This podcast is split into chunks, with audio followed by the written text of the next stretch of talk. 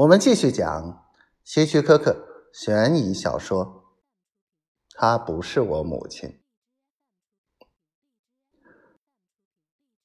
不相信，但我们仔细谈过此事。我只同意一点，那就是，也许他在这里能够得到帮助。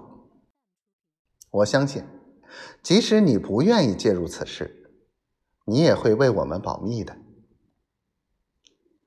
然后，他又坚决的补充道：“对，他还小，他只有十二岁，但他已经非常成熟了。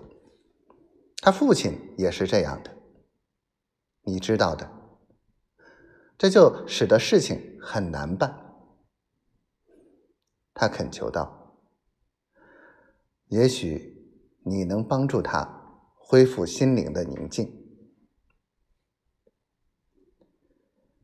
局长默默的看着他，然后转向克莱尔，用雪茄指着他：“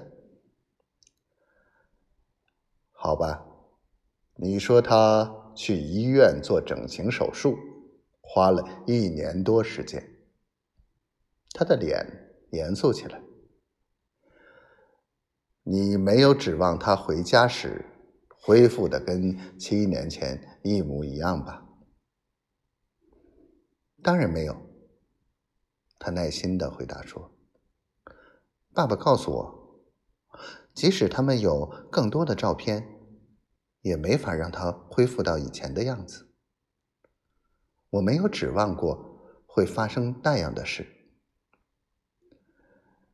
你那时才五岁，你能清楚的记得他的模样吗？”不是很清楚，他承认说，模模糊糊的。那么，他有什么地方不对劲呢？克莱尔犹犹豫豫的回答说：“他的眼睛。当他从小路走过来时，我以为她就是我母亲。”听到她那么快乐的笑，真是太好了。车祸后，她从来没有笑过。